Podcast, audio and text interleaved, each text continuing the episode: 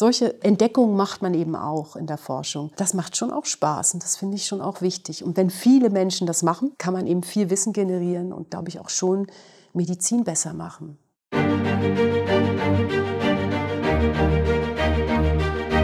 Das ist USZ Direkt, ein Podcast vom Universitätsspital Zürich, wo die Mitarbeiterinnen und Mitarbeiter Geschichten aus ihrem Dienst erzählen. Direkt, ungeschminkt und menschlich. Mein Name ist Susanne Wegner. Ich bin äh, am USZ leitende Ärztin in der Neurologie und da zuständig für die Bereiche ambulanter Schlaganfall, Neuroangiologie, das ist die Ultraschalluntersuchung der Hirngefäße und Kopfschmerz. Und ich bin auch die Hälfte meiner Zeit SNF-Förderprofessorin. Das heißt, ich mache Forschung auf dem Gebiet Schlaganfall und dieses Stipendium für diese Professur kommt vom Schweizer Nationalfonds. Dafür steht SNF. Der Schweizerische Nationalfonds SNF unterstützt im Auftrag vom Bund Forschung in allen wissenschaftlichen Disziplinen finanziell und hilft so Forscherinnen und Forschern dabei, um ihre Projekte umzusetzen. In der Datenbank vom SNF hat es im Moment über 100 Projekte, wo Forscherinnen und Forscher vom USZ daran beteiligt sind. Der SNF steuert bei den meisten davon Beträge in der Grössenordnung von 200.000 bis 900.000 Franken bei. Aber ich habe natürlich auch Familie mit meinem Mann, zwei äh, Kinder, die äh, sind 16 und 14. Ich lebe hier in Zürich, komme ursprünglich aus Rostock, also an der Ostsee geboren, in Hamburg studiert und habe dann in Berlin meine Ausbildung begonnen an der Charité. Bin dann für einen längeren Forschungsaufenthalt nach Kalifornien gegangen, drei Jahre, habe dann nur geforscht, war mir gar nicht so sicher, ob ich dann wieder in die Klinik zurück will, bin dann aber nach Zürich gegangen, hier an die Klinik für Neurologie am USZ und habe dann sofort gemerkt, das möchte ich unbedingt weitermachen. Genau, und jetzt bin ich hier. Für meine Kinder bin ich ganz klar die Neurologin am USZ, die Patienten betreut, aber die auch Forschung macht. Ganz vielfältige Tätigkeit. Als leitende Ärztin habe ich äh, zum einen Kontakt mit Patienten, Patienten, aber auch viel Kontakt natürlich mit Fachärzten oder mit Assistentinnen in der Weiterbildung. Dazu gehört also klinische Tätigkeit, Weiterbildungstätigkeit, Lehre und es ist ein sehr vielseitiger Job.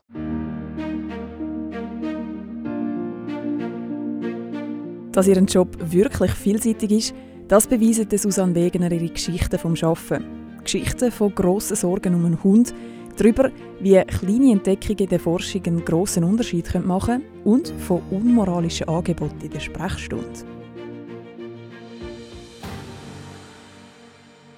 Vielleicht eine Geschichte, an die ich doch manchmal denke, weil sie eben auch ein bisschen emotional war und so schön war, ist die Geschichte aus der Klinik von einer Patientin, schon ein paar Jahre her, die war Mitte 70, die mit akuten Schlaganfall eingeliefert wurde und ich hatte eben Schlaganfalldienst.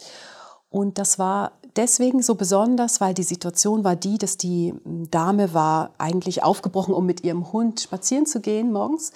Und sie lebt alleine, war immer gesund gewesen und ist dann vor der Tür zusammengebrochen mit einer Halbseitenlähmung und einer Sprachstörung, also konnte überhaupt nicht mehr sprechen, weil ich nur so Laute von sich geben, war schwer betroffen.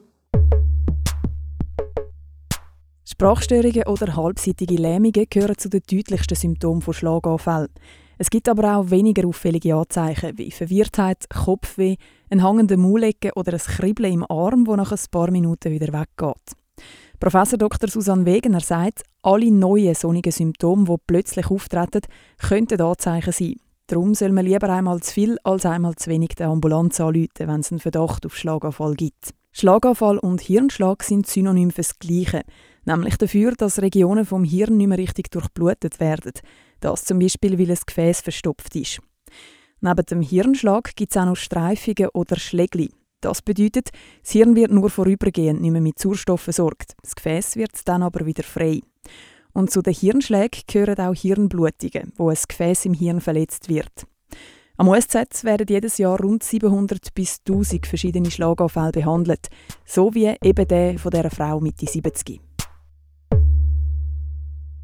Und es war eigentlich schon ein riesiges Glück, dass sie zu uns kam, weil die Nachbarn zufällig da waren und äh, rausgeschaut haben, das beobachtet haben. Sonst wäre sie da vermutlich ziemlich lange liegen geblieben. Es war keine belebte Straße oder so. Sie kam also sehr früh. Sie war sehr ähm, aufgebracht. Ähm, das ist natürlich häufig so, weil eben Schlaganfall sehr emotional ist. Für jeden natürlich, der betroffen ist. Man wird aus dem Leben gerissen.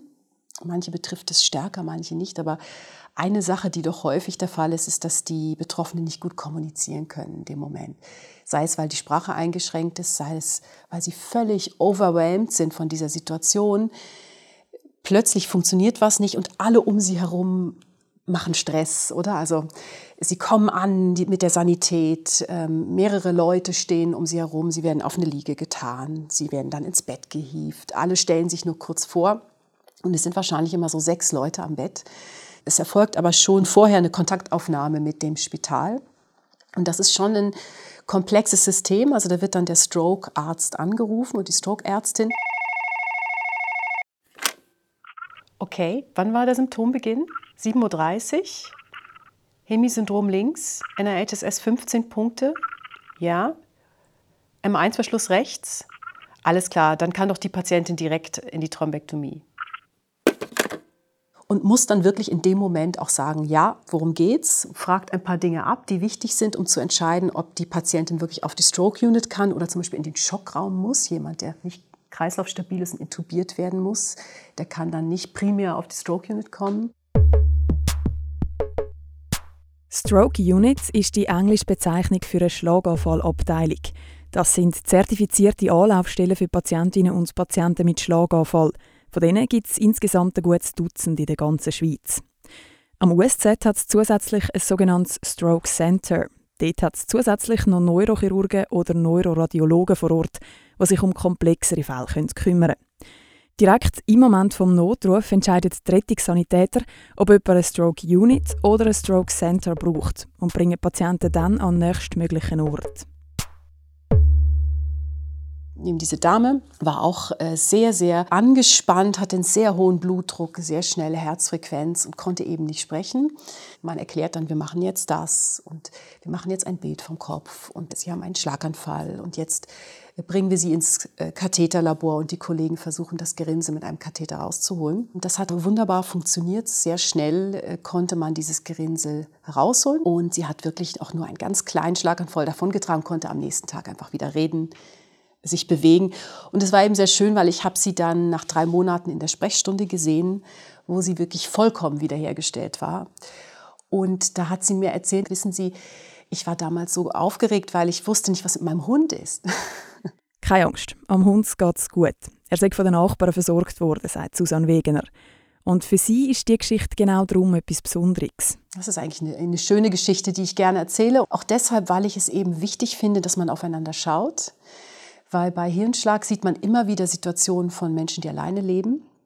Und es ist immer wieder erstaunlich, wie viele aufmerksame Nachbarn es gibt, die die Polizei rufen, weil es ein Geräusch gibt oder weil äh, der Nachbar die Zeitung nicht aus dem Briefkasten holt und der holt die immer um sieben Uhr aus dem Briefkasten. Und ich finde es immer sehr beeindruckend, wenn man sieht, wie man so selber sein Leben lebt und so vor sich hin stiefelt zur Arbeit und man fragt sich, wer merkt das überhaupt? Wenn man alleine ist, ist das schon schön, wenn man so ein soziales Netz hat äh, von Menschen, die, die merken, wenn das nicht stimmt. Wie sieht dann ein typischer Arbeitstag von der Professor Dr. Susanne Wegener aus?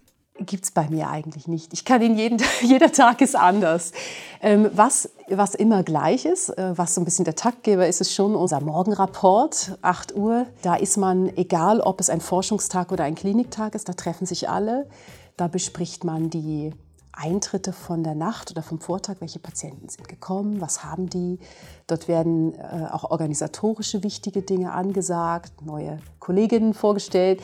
Und es gibt, das finde ich eigentlich immer sehr schön, auch eine Fortbildung, eine ganz kurze, zu irgendeinem Thema. Das ist dann klar strukturiert. Das heißt, der Morgen, diese 8 bis 8.30 Uhr sind fest eingeplant.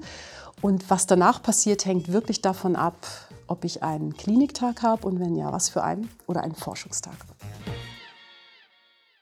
Ein typischer Tag gibt es also nicht, abgesehen vom Morgenrapport. Am Kliniktag ist sie dann mehr oder weniger den ganzen Tag mit Sprechstunden beschäftigt. Einem Forschungstag eben mit Forschung. Zum Beispiel hat sie zusammen mit Kolleginnen und Kollegen herausgefunden, dass ein bestimmtes Diabetesmedikament auch Auswirkungen auf Schlaganfälle hat. und dass die weniger schwer ausgehen können, wenn jemand das Medikament nimmt. Solche Entdeckungen macht man eben auch in der Forschung.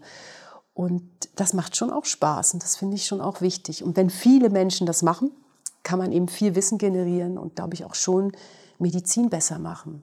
Äh, dadurch, dass es mir möglich ist, auch diese Forschung zu machen und dass ich nicht nur ich, sondern eben auch andere Forschung machen, das zeichnet ja auch ein Unispital aus. Aber nicht nur das macht für Sie ein Unispital speziell, sondern auch das Schaffen im klinischen Setting. Weil also in der Klinik, in der Interaktion mit den super Kolleginnen und Kollegen, ich habe einfach das Gefühl, die, die Leute sind einfach äh, top, fachlich top. Und natürlich sieht man spannendere Patienten, man bekommt Zuweisungen aus anderen Spitälern für komplexe, schwierige Fragestellungen. Und das ist natürlich auch irgendwie ganz schön, oder? dass man das Gefühl hat, ja, wenn andere nicht weiter wissen, dann kann man, kann man helfen. Ob im klinischen Setting oder in der Forschung, ein Thema, das der Professor Dr. Susanne Wegener besonders am Herzen liegt, ist Gendermedizin. Die Gendermedizin befasst sich damit, dass man in der Medizin die verschiedenen Geschlechter nicht über einen Kamm scheren sollte und das eben über viele äh, Jahrzehnte eigentlich der Mann so der Inbegriff des Patienten war und dass man einfach wissen muss, dass viele von den Studien, die es gibt, auch zu Herz-Kreislauf-Erkrankungen, auch zu Schlaganfall, an einer Mehrheit von männlichen Studienteilnehmern erhoben wurden und dass wir aber mehr und mehr lernen, dass die Ergebnisse, die aus diesen Studien oder die bei Männern erhoben werden, nicht unbedingt genauso auf Frauen zutreffen. Und das eben nicht nur, weil Frauen häufig kleiner oder leichter sind als Männer, sondern auch, weil sie eine andere Hormonzusammensetzung oder andere soziale Umstände haben als Männer. Klassisches Beispiel, Frauen werden ja eher älter, sind häufiger allein, also die Situation mit der Frau mit dem Hund, sind also häufiger in der Situation, wenn sie der Schlaganfall trifft, dass sie allein sind oder dass sie sich vielleicht um jemanden kümmern müssen als Männer. Also es hat sehr viele soziale Aspekte auch. Ist dann das auch der Grund gewesen, wieso Susanne Wegener zu der Medizin gekommen ist? Zum Menschen helfen, neue Lösungen entwickeln und forschen und entdecken? Ihre Erklärung ist ein bisschen weniger romantisch und dafür ziemlich bodenständig. Vielleicht ist mir auch nichts Besseres eingefallen. Ich war halt nie besonders kreativ, sagen wir mal. Daher ist sowas wie Kunst oder Architektur rausgefallen. Mathematik war jetzt auch nicht so mein Ding. Und mir hat es schon immer Spaß gemacht, mit Menschen zu arbeiten. Ich hatte schon auch Mediziner in der Familie. Und ähm, ja, ich bereue es nicht. Dieses mit Menschen arbeiten, die Geschichten hören ähm, und versuchen, für sie da zu sein, ist einfach toll. Das kann man natürlich auch in anderen Berufen machen. Bei mir waren das wahrscheinlich auch Zufälle, dass ich über die Doktorarbeit und vielleicht, weil Kollegen von mir auch sowas gemacht haben, das ist doch cool, dann bin ich da so reingerutscht. Also es war sicher nicht von langer Hand geplant. Aber jetzt, wo sie da ist, Wer ist für Sie der wichtigste Mensch am USZ? Es gibt nicht einen wichtigsten Menschen am USZ. Es gibt ganz viele ganz wichtige Menschen am USZ. Also für mich sind die wahnsinnig netten Menschen in der Cafeteria immer sehr wichtig, weil sie mir immer mit so einem netten Lächeln die, den Kaffee und das Gipfeli geben. Und ja, also ich kann es nicht sagen, es ist eine Unmenge von sehr wichtigen Menschen. Mag ich jetzt niemanden extra nennen. Und wann hat sie das letzte Mal herzhaft gelacht beim Arbeiten? Ein Patient, wahrscheinlich 90 Jahre, griechischer Herkunft, ein ganz netter älterer Herr, kommt in die Sprechstunde nach dem Schlaganfall, von dem er sich zum Glück hervorragend erholt hat. Und wir sprechen über die Risikofaktoren. Und ich frage ihn ab, wie ist der Blutdruck und Diabetes. Und dann sage ich zu ihm, rauchen Sie? Und dann sagt er, ja. Und dann holt er seine Zigaretten und will mir also direkt eine Zigarette anbieten. Und hat das also als Einladung auf eine gemeinsame Zigarette verstanden. Da habe ich dann schon gelacht, ja. Zeigt einem eben auch, man ist so in seiner Rolle, oder? Risikofaktoren und Rauchen. Und natürlich wird der, der Mann jetzt nicht mehr aufhören zu rauchen. Da kann man dann auch mal lachen. Aber ich fand es eben lustig, dass er eigentlich mit mir jetzt gerne eine geraucht hätte.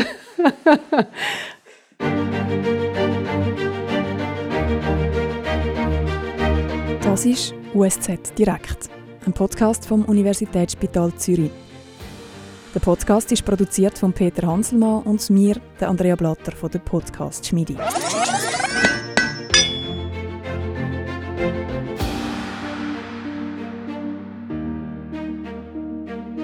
In einer weiteren Folge erleben wir mit dem Tobias Seigner, am leitenden Kardiotechniker an der Klinik für Herzchirurgie, den bangen Moment, wenn man darauf wartet, dass das Herz wieder anfängt zu schlagen. Und in dem Moment, ja, denkt man sich halt schon, ähm, ui, ja, ähm, komm, werd wach.